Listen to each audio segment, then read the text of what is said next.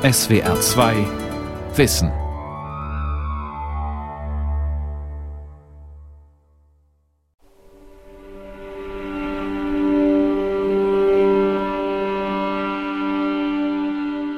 Das Aufregendste war, dass ich den Führer zum ersten Mal erblickte. Er war so touching. Unity Mitford, britische Aristokratin und Anhängerin Adolf Hitlers. Ich weiß nicht, ob meine Briefe dich erreicht haben. Warum schlägt man nur alle Gesuche um Sprecherlaubnis aus? Das ist doch eine unnötige Härte. Käthe Dunker an ihren Mann, der als Kommunist im Gefängnis festgehalten wird. Jegliches Mitleid mit Staatsfeinden ist eines SS-Mannes unwürdig. Rudolf Höss, Blockführer im KZ Dachau. Nun hatten sie Waffen in den Händen. Ihre Schüsse in der Nacht galten Hitler. Gustav Regler, Schriftsteller, kämpft als Kommunist im Spanischen Bürgerkrieg. Die Menge lauschte schweigend und achtungsvoll nicht der einen, sondern den vier Hymnen, welche die Volksfront symbolisierten. Der baskischen Nationalhymne, der spanischen Hymne, der Internationale und der Anarchistenhymne. Jessica Mitford, jüngere Schwester von Unity Mitford, Sympathisantin der Kommunisten. Krieg der Träume von Christine Sievers und Nikolaus Schröder. Ende 1918 stürzen Revolutionen erstarrte Monarchien. Im Machtvakuum prallen Weltanschauungen und Ideologien aufeinander. Linke, Faschisten, Reaktionäre und Liberale kämpfen um die Herrschaft, auch mit Gewalt. Neue Demokratien entstehen und drohen wieder unterzugehen. In Briefen und Selbstzeugnissen erzählen Zeitzeugen von ihren Hoffnungen, Befürchtungen und ihrem Alltag in der Zeit zwischen den beiden Weltkriegen. Folge 4 Ausgeträumt. Nach Italien kommen Anfang der 30er Jahre auch im Deutschen Reich Faschisten an die Macht. Sie zerschlagen in wenigen Monaten den gesellschaftlichen Fortschritt der Weimarer Republik. Die Regierungen Frankreichs und Großbritanniens erstarren in politischer Reglosigkeit angesichts der dramatischen Umbrüche. Doch der Widerstand der Linken ist ungebrochen. Menschen aus vielen Ländern ziehen in den spanischen Bürgerkrieg, um die Demokratie in Europa zu retten. In einem Hauseingang neben einem Packen Zeitungen stand ein Buckliger. Vor seinem Bauch hing eine Trommel. Er schlug sie und sang dazu. Es war einmal ein Kommunist, der wusste nicht, was ein Nazi ist. Da ging er in ein braunes Haus, da kam er ohne Knochen raus. es war ein brutaler Empfang. 1932 kehrt der Autor Gustav Regler von Paris nach Berlin zurück. Doch die flirrende Metropole der Künstler und Bohemians, die er drei Jahre zuvor verlassen hatte, gibt es nicht mehr. Jetzt begegnen ihm politischer Extremismus, Elend, Überlebenskampf. Regler zieht in den Künstlerblock in Wilmersdorf. In der gutbürgerlichen Nachbarschaft wird der Neubau nur der Hungerblock genannt. Die materielle Not seiner Bewohner entspricht den Zuständen in der Weimarer Republik. Fast die Hälfte der Menschen ist arbeitslos. Löhne und Sozialleistungen sinken. Der Staat spart rigoros. Dafür macht die nationalsozialistische Propaganda die demokratischen Parteien verantwortlich. Sie schürt die Ängste der Menschen und befeuert den Hass auf die Demokratie. Herr, du siehst, wir haben uns geändert. Das deutsche Volk ist nicht mehr das Volk der Ehrlosigkeit. Ich hatte inzwischen Hitler in Versammlungen gehört. Auch Goebbels, der zum lautstarken Propagandisten geworden war. Sie überzeugten mich nicht, aber sie beeindruckten mich. Sie nutzten jedes Mittel. Sie glaubten an das Recht der Lüge. Ihr Benehmen war hysterisch, aber geschickt. Ihr Auftreten dramatisch. Es hatte einen religiösen Ton. In seiner Beharrlichkeit, stark im Ertragen aller Opfer, Herr, wir lassen nicht von dir. Die Nationalsozialisten nutzen die Medien geschickt, darunter auch den noch jungen Rundfunk.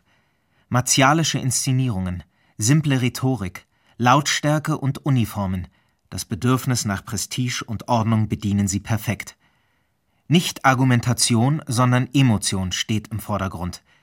Gustav Regler und seine Genossen erkennen die Gefahr. Wir klebten Plakate an die Wände Berliner Vorstädte. Wir luden verarmte Arbeiter, die aus einer Mietskaserne im Norden exmittiert worden waren, in unseren Künstlerblock zu einer Riesenversammlung ein. Wir nahmen dann einzelne der Verarmten in unsere kleinen Wohnungen mit, um ihnen wenigstens für einen Nachmittag das Gefühl zu geben, dass sich jemand um sie und ihr Schicksal kümmere. Wir füllten die Höfe am Sonntag mit unserem Gesang und unseren aufpeitschenden Reden. Die Schale schwebte. Zu wem sie sich neigen würde, wusste damals niemand.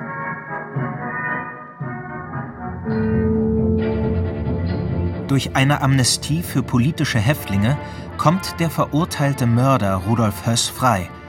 Der ehemalige Soldat und Freikorpssöldner schließt sich dem Bund der Athamanen an einer völkischen antisemitischen Bewegung, die in vielem die nationalsozialistische Blut- und Bodenideologie vorwegnimmt. Es war eine Gemeinschaft, die aus der Jugendbewegung aller national denkender Parteirichtungen hervorgegangen war, die ganz zu dem Boden zurückkehren wollte, aus dem ihre Vorfahren hervorgegangen waren, zum Lebensquell des deutschen Volkes, zur gesunden bäuerlichen Siedlung. Das war auch mein Weg, mein langgesuchtes Ziel. Aufbrennen wollen wir die feinsten Erscheinungen unserer Kultur, unseres Theaters, unserer Literatur. Ausbrennen dieses ganze Gift, das in diesen 14 Jahren in unser Leben hineingeflossen ist. Bei der Reichstagswahl im November 1932 wird die NSDAP mit 33 Prozent zwar stärkste Kraft, kann aber keine Regierung bilden. Reichspräsident Paul von Hindenburg setzt daraufhin Wehrminister Kurt von Schleicher als Reichskanzler ein. Sein Versuch, mit einem Bündnis von Reichswehr, Verbänden und Gewerkschaften eine breite Basis in der Bevölkerung jenseits der Parteien zu finden, scheitert. Samstag, 28. Januar 1933. Im Wilmersdorfer Künstlerblock sind die ersten Bewohner schon früh wach. Kantorowitz kochte seinen steifen Haferschleim, als ich ihn aufsuchte. Dewald, ein unbeschäftigter Schauspieler, trat aus der Küche. Er ahmte Hitlers Stimme nach. Ich habe lange gewartet, schrie er. Ich werde der Kanzler mit der Fliege unter der Nase sein. Meine Haarsträhne soll alle Deutschen bezaubern. Das Telefon klingelte. Kantorowitz hob den Hörer ab, hörte mit seinem Rabengesicht erst wie verschlafen zu, blitzte mit den Fingern, dann spannte sich seine Stirn, er verneigte sich mehrere Male und hängte ein. Sein Gesicht schien noch älter geworden, als er zu Dewald hinaufschielend sagte Schleicher ist zurückgetreten. Hitler wird Kanzler. Dewald strich sich hastig die Strähne aus der Stirn. Er sah aus, als hätte er Angst, wir schlügen ihn tot. Berlin, in der Nacht zum 28. Februar 1933. Der Reichstag brennt und schnell steht fest, dass es sich um Brandstiftung handelt. Dafür können nur die Linken verantwortlich sein. Daran lässt die neue Regierung keinen Zweifel. Schließlich hat sie schon entsprechende Verhaftungslisten vorbereitet und eine Notverordnung liegt bereit. Diese Reichstagsbrandverordnung ist neben dem Ermächtigungsgesetz, das kurz darauf beschlossen wird, das Werkzeug, mit dem das Ende der Demokratie besiegelt wird. Die Grundrechte der Weimarer Verfassung sind außer Kraft gesetzt. Die Verfolgung politischer Gegner durch SA, NSDAP und Polizei ist jetzt legal. Berlin, 28. Februar, 5 Uhr morgens. Der Reichstag wird noch gelöscht, als Hermann Dunker in seiner Wohnung verhaftet wird. Zusammen mit seiner Frau Käthe gehört er zu den Gründungsmitgliedern der KPD. Wer noch nicht ins Exil geflohen ist, wie Gustav Regler, gehört zu den über 1000 Intellektuellen und Linken, die der ersten Verhaftungswelle zum Opfer fallen. Hermann Dunker sitzt in der Haftanstalt Spandau in Einzelhaft, der Willkür ausgeliefert. Käthe Dunker ist voller Sorge. Lieber Hermann, da ich immer noch nicht weiß, ob meine Briefe dich erreicht haben, wiederhole ich das Notwendigste. Wie fühlst du dich körperlich? Wie steht's mit dem Asthma? Stelle den Antrag beim Gefängnisarzt, dass er dir Medikamente verschreibt. Keine unnütze Sparsamkeit. Es ist doch wichtiger, dass du Gesundheit und Kräfte so gut wie möglich erhältst. Ich brauche jetzt nur ganz wenig, esse oft bei den Kindern und die Märzmiete ist auch bezahlt. Also keine Sorge um diese Dinge. Warum schlägt man nur alle Gesuche um Sprecherlaubnis aus? Das ist doch eine unnötige Härte. Obwohl Hermann Dunker Ende 1933 wieder freikommt, steht das Paar vor dem Nichts. Die marxistische Arbeiterschule ist zerstört. Alle linken Netzwerke sind zerschlagen. Von jetzt an kämpfen Käthe und Hermann Dunker ums Überleben. Die Altstadt sah fantastisch aus. Hunderttausende Männer in Uniform drängten durch die Gassen und aus allen Fenstern hingen Flaggen. Es war das Faszinierendste, was ich je in meinem Leben gesehen habe. So berichtet Unity Mitford ihrer Mutter vom Nürnberger Parteitag der Nationalsozialisten im September 1933. Die 19-jährige englische Adlige erlebt vier Tage lang Paraden, Manöver, Reden, inszeniert für die Massen. Eine gigantische Zeremonie, die ganz und gar nicht dem Bild entspricht, das ihre Mutter den Geschwistern vermittelte, wenn sie von dreckigen Hunnen und der strahlenden Überlegenheit des Empire dozierte. Die Nationalsozialisten präsentieren sich mit einer politisierten Ästhetik, die gemeinschaftliches Erleben stiftet. Das Aufregendste war, dass ich den Führer zum ersten Mal erblickte. Wir standen in einer Halle und da kam er. Er war so touching. Für Unity Mitford wird der Nürnberger Parteitag zum Erweckungserlebnis und der Nationalsozialismus zur Religion. Ihre jüngere Schwester Jessica beschreibt, wie die Familie Unitys neue politische Gesinnung aufnimmt. Das Spektrum der konservativen Meinung zu Hitler reichte damals von offener Missbilligung eines gefährlichen Unterschichtsdemagogen bis zu widerwilliger Sympathie für seine Ziele und Methoden. Schließlich hatte er die Deutsche Kommunistische Partei ein für allemal zerschlagen und in erstaunlich kurzer Zeit die Gewerkschaften vernichtet. Insofern konnten die Worte dieser Bursche Hitler im Munde zahlloser englischer Upper-Class-Grundbesitzer sowohl spöttisch verächtlich wie bewundernd klingen. Die Nationalsozialisten zerschlagen viele Reformprojekte der Weimarer Republik. Die ersten Schritte zur Emanzipation brechen ab. Ein Selbstbestimmungsrecht der Frau über ihren Körper hat in ihrer alles bestimmenden Ideologie keinen Platz. In Schweden dagegen geht es voran. Dort ist Elise Ottesen mittlerweile eine bekannte Vorkämpferin für die Rechte der Frauen. Überall entstehen Beratungszentren für moderne Familienplanung. Jahrelang hat Ottesen für straffreie Sterilisation gekämpft. 1934 erlaubt Schweden diesen Eingriff, wenn er freiwillig und nach medizinischer Beratung der Patienten erfolgt. Umso erschütterter reagiert Elise Ottesen auf das Gesetz zur Verhütung erbkranken Nachwuchses, das seit Januar 1934 im Deutschen Reich gilt. Dort dient Sterilisation einzig der nationalsozialistischen Rassenlehre.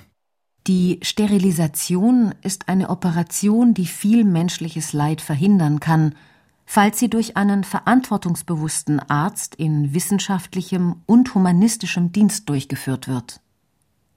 Aber da sie, wie in Deutschland, zur Waffe der Gewalt wird, ist sie furchtbar. Man verwendet die Zwangssterilisation, um ganze Familien auszurotten, wenn ein Mitglied einer anderen Rasse angehört als die der brutalen Machthaber.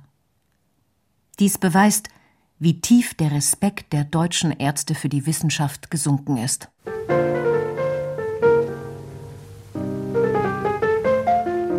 Gestern war der wundervollste und schönste Tag in meinem Leben. Ich ging allein zum Lunch in die Osteria und saß an dem kleinen Tisch vor dem Kamin. Gegen drei Uhr kam der Führer in seinem süßen Trenchcoat herein und setzte sich mit zwei anderen Männern an seinen Stammtisch. Ich blätterte in der Vogue. Nach zehn Minuten kam der Gastwirt und sagte, der Führer möchte mit Ihnen sprechen. Unity Mitford ist mittlerweile Stammgast in der Schwabinger Osteria Bavaria, einem bei Hitlers Stab beliebten Restaurant. Monatelang hat sie auf diesen Augenblick gewartet. Nach ihrer ersten Begegnung bittet Adolf Hitler sie häufiger an seinen Tisch. Sie wird zur politisch überzeugten Anhängerin, die vor keiner faschistischen Losung zurückschreckt, selbst vor vulgärem Antisemitismus nicht. Der Stürmer, ein nationalsozialistisches Hetzblatt, veröffentlicht im Juni 1935 einen Leserbrief von ihr. Das englische Volk hat keine Ahnung von der Judengefahr. Unsere schlimmsten Juden wirken nur hinter den Kulissen. Sie kommen nie in die Öffentlichkeit, und deswegen können wir sie dem englischen Volk in ihrer wahren Entsetzlichkeit nicht zeigen. Wir haben ein dringendes Bedürfnis für Zeitungen wie den Stürmer, die dem Volk die Wahrheit sagen. Wir freuen uns auf den Tag, an dem wir verkünden können, England den Engländern, Juden raus. Jessica Mitford ist intellektuell wacher als ihre ältere Schwester Unity. Sie liest Lenin, Marx und hat die Arbeiterzeitung Daily Worker abonniert. Als sie auf das Braunbuch stößt, an dem Gustav Regler mitgearbeitet hat, erfährt sie, was sich in Deutschland tatsächlich abspielt. Es enthielt Fotografien von den blutenden, zusammengeschlagenen Opfern der sadistischen Nazis und beschrieb in Einzelheiten, was die neuen Gesetze für Folgen hatten. Meine Eltern hielten daran fest, dass dieses Buch kommunistische Propaganda war. Unity rechtfertigte bei ihren selten gewordenen Besuchen die Gräuel des Naziregimes. Es gab bittere Streitigkeiten, bei denen ich hoffnungslos in der Minderheit war, so dass es gewöhnlich damit endete, dass ich auf mein Zimmer lief und mich ausweinte. Im deutschen Ostseehafen Stettin begegnet Rudolf Höss Heinrich Himmler, der nicht mehr den bayerischen Atamanen vorsteht, sondern Reichsführer der SS ist. Er bietet Höss eine SS-Laufbahn an. Die Aussicht auf materielle Absicherung, Aufstiegschancen und militärische Gemeinschaft erscheinen ungleich attraktiver als der Atamanentraum vom entbehrungsreichen Ackern auf eigener Scholle. Höss wird zur Wachmannschaft des Konzentrationslagers Dachau abkommandiert. Dort untersteht er SS-Standartenführer Theodor Eicke. Unter Eicke werden die Wachmänner des Lagers Teil der SS-Totenkopfstandarte, die 1934 die SA liquidiert und damit einen internen Machtkampf in der NSDAP beendet. Die Tagesbefehle des KZ-Kommandanten werden für Höss zum Leitfaden. Eike konnte nur harte, entschlossene Männer gebrauchen, die jedem Befehl rücksichtslos gehorchten. Nicht umsonst trugen sie den Totenkopf und die stets scharf geladene Waffe. Sie standen als einzige Soldaten auch in Friedenszeiten Tag und Nacht am Feind, am Feind hinter dem Draht. Höss benutzt Eike in seinem 1947 verfassten Lebensbericht, um eigene Verbrechen zu relativieren. Befehlsnotstand, persönliche Machtlosigkeit, unterdrückte Skrupel. Erst durch Eike behauptet er, sei er zu dem geworden, der er später wurde, zum Lagerkommandanten von Auschwitz. Auf seine Zeit als KZ-Wächter ist Höss noch stolz, als er in Polen auf Vollstreckung seines Todesurteils wartet. Ich habe meinen Dienst gewissenhaft und aufmerksam zu aller Zufriedenheit stets erfüllt. Ich habe den Häftlingen nichts nachgesehen, war streng und oft hart. Äußerlich kalt, ja steinern aber innerlich zutiefst erregt stand ich bei den Tatortbesichtigungen, bei Selbstmorden, bei Erschießungen auf der Flucht, bei den in den Draht gegangenen, bei den gerichtlichen Leichenschauen, im Sezierraum. Spanien hatte sich 1931 eine demokratische Verfassung nach dem Vorbild der Weimarer Republik gegeben. Fünf Jahre später putschen rechte Militärs unter General Francisco Franco gegen die linke Regierung. Die Putschisten werden von den faschistischen Regimen Deutschlands und Italiens unterstützt. Ab Juli 1936 fliegt die Lufthansa Francos Söldner von Spanisch-Marokko nach Cadiz und Malaga, von wo sie, ausgerüstet mit deutschen Waffen und Munition, Richtung Madrid marschieren. In Spanien entscheidet sich die Zukunft Europas. Doch die letzten verbliebenen Demokratien gehen einer offenen Konfrontation mit den faschistischen Regimen aus dem Weg. Nur die Sowjetunion sagt der Spanischen Republik Hilfe zu. Zu den Freiwilligen aus aller Welt, die sich sofort melden, um die gewählte Regierung vor den Faschisten zu retten, gehört auch Gustav Regler. Jeder suchte nach seinem eigenen Madrid. Ich stand mitten in der Gran Via ohne Geld. Ich hatte kein Hemd zum Wechseln und keine Empfehlung an irgendjemanden. Mich ergriff eine Losgelöstheit, die mich glücklicher machte, als ich in Paris je gewesen war. Das Aufregendste war, dass mein Zustand genau der war, in dem Madrid selbst schwebte. Es war ein Gefühl des bedingungslosen Aufbruchs, des Bereitseins für eine totale Änderung. Es war der Wachtraum eines Volkes. Bald wird die spanische Hauptstadt von Francos Einheiten belagert. Regler findet schnell Kontakt zu den Verteidigern. Er trägt den blauen Overall der Arbeitermilizen und wird Mitglied einer internationalen Brigade. Meine Freiwilligen waren von einer Gleichgültigkeit gegenüber aller Gefahr, die ich schwer erklären kann. Die meisten Männer waren Emigranten, die seit Jahren die Gedemütigten der Pariser, Prager und Schweizer Präfekturen gewesen waren. Einige hatte man gezwungen, täglich, ich wiederhole, täglich zu erscheinen und um einen weiteren Tag Asyl zu bitten. Nun hatten sie Waffen in Händen und eine Stadt zu beschützen. Viele waren Juden. Ihre Schüsse in der Nacht galten Hitler.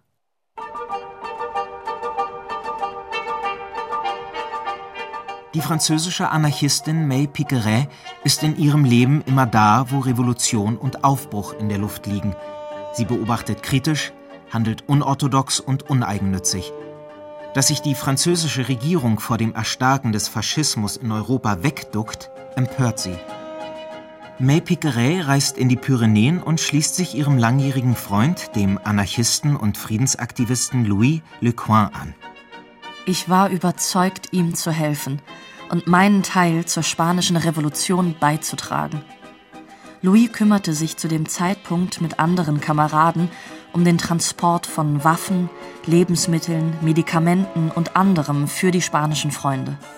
May Piqueret wird kurieren – bei ihren Transportfahrten fallen ihr die Gruppen spanischer Flüchtlingskinder auf, die alleine an der französischen Grenze stranden, während ihre Eltern kämpfen. Sie findet eine neue Aufgabe. Ich trat dem Hilfskomitee für spanische Kinder, dem Comité d'aide aux enfants espagnols bei, das für seine große Menschlichkeit bekannt war. Sie hatten Camps für die spanischen Kinder aufgebaut. Mit einem Lastwagen suchten wir täglich nach verlorenen, verletzten und verwaisten Kindern, die wir in die Camps mitnahmen. Dort versorgten wir sie und kümmerten uns mit viel Liebe um sie.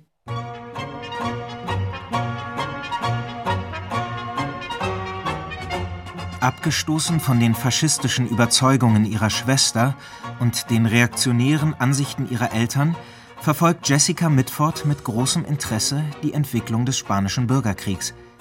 Im Januar 1937 stößt sie auf eine Reportage mit dem reißerischen Titel vor zwölf Tagen hatten wir 120 Mann, jetzt noch 37. Esmond Romilly, der Autor, hat im Spanischen Bürgerkrieg erlebt, wie in einer einzigen Schlacht fast alle Briten seines Bataillons ums Leben kamen. Auf dem Landsitz ihrer Tante trifft Jessica ihren Cousin Esmond, den sie schon lange bewundert, zum ersten Mal. Beim Essen saß ich zwischen Esmond und einem anderen Gast. Esmond, hast du vor, nach Spanien zurückzugehen? fragte ich. Ja, ich werde in einer Woche wieder abreisen. Es hatte keinen Sinn, lange darum herumzureden, jetzt oder nie. Mit dem eigenartigen Gefühl eines Tauchers, der gleich aus großer Höhe in unbekannte Gewässer hinabspringen wird, sagte ich leise Also ich wollte dich fragen, ob du mich nicht mitnehmen kannst. Ja, das könnte ich.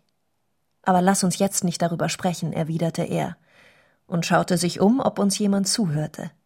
Für beide ist es Liebe auf den ersten Blick. Auf einem langen Spaziergang am folgenden Vormittag planen sie Jessicas Flucht. Als sie nur einen Monat später in London in den Zug Richtung Spanien steigt, verabschiedet sie sich von ihren Adelsprivilegien und ihren Eltern. Ihren Vater wird sie nie wiedersehen. Die ersten Tage in Bilbao kommen Jessica Mitford unwirklich vor. Das billige und überfüllte Hotel, die Flüchtlinge auf der Straße – hungrige Kinder. Und an der nur wenige Kilometer entfernten Front droht die Gefahr. Ich versuchte, diesen weitläufigen Nebelumriss einer grauen Hafenstadt schärfer in den Blick zu bekommen. Und den Heroismus der blassen, entschlossenen Menschen zu begreifen, die unerschütterlich ihren Alltagsverrichtungen nachgingen und dabei genau wussten, dass der Angriff bald kommen musste. Die Cafés waren gedrängt voll von Leuten, die den Radionachrichten zuhörten. Anschließend erhob sich die Menge und lauschte schweigend und achtungsvoll nicht der einen, sondern den vier Hymnen, welche die Volksfront symbolisierten. Der baskischen Nationalhymne, der spanischen Hymne, der Internationale und der Anarchistenhymne. Epilog Nach dem Sieg der Faschisten im Spanischen Bürgerkrieg reist Gustav Regler mit Hilfe von Ernest Hemingway in die USA aus. Von dort zieht er nach Mexiko und arbeitet wieder als Schriftsteller. Er stirbt 1963. Ende der 30er Jahre folgt Käthe Dunker ihrem Sohn Karl in die USA. Nach einer Odyssee durch Europa gelangt Hermann Dunker schließlich auch dorthin. Doch Karl begeht 1940 Selbstmord und sein Bruder Wolfgang stirbt 1942 im sowjetischen Gulag. Ihre Schwester Hedwig überlebt den Krieg in Berlin. 1947 kehren die Dunkers aus den USA zurück und leben bis zu ihrem Tod in der DDR. Rudolf Höss ist von 1941 bis 1943 Lagerkommandant von Auschwitz. Dann wird er nach Berlin versetzt. Nach Kriegsende greifen ihn britische Militärpolizisten in Schleswig-Holstein auf und liefern ihn nach Polen aus. Dort wird Höss zum Tod verurteilt und 1947 hingerichtet. Elise Ottesen gehört 1952 zu den Gründerinnen der International Planned Parenthood Federation, IPPF, die sie viele Jahre auch als Präsidentin führt. Sie stirbt 1973. Unity Mitford versucht sich kurz nach Beginn des Zweiten Weltkriegs in München selbst zu töten. Sie überlebt schwer verletzt und stirbt 1948 an den Folgen. Jessica Mitford heiratet Esmond Romilly und beide emigrieren in die USA. Romilly kämpft in der kanadischen Luftwaffe gegen Deutschland und wird 1941 über der Nordsee abgeschossen. Jessica Mitford bleibt in den USA und engagiert sich in der US-Bürgerrechtsbewegung bis zu ihrem Tod 1996. Während der deutschen Besetzung Frankreichs ist May Picaret Fluchthelferin. Nach dem Krieg setzt sie ihre politische Zusammenarbeit mit Louis Lecoin fort und engagiert sich ab den 70er Jahren in der Ökologiebewegung. Sie stirbt 1983.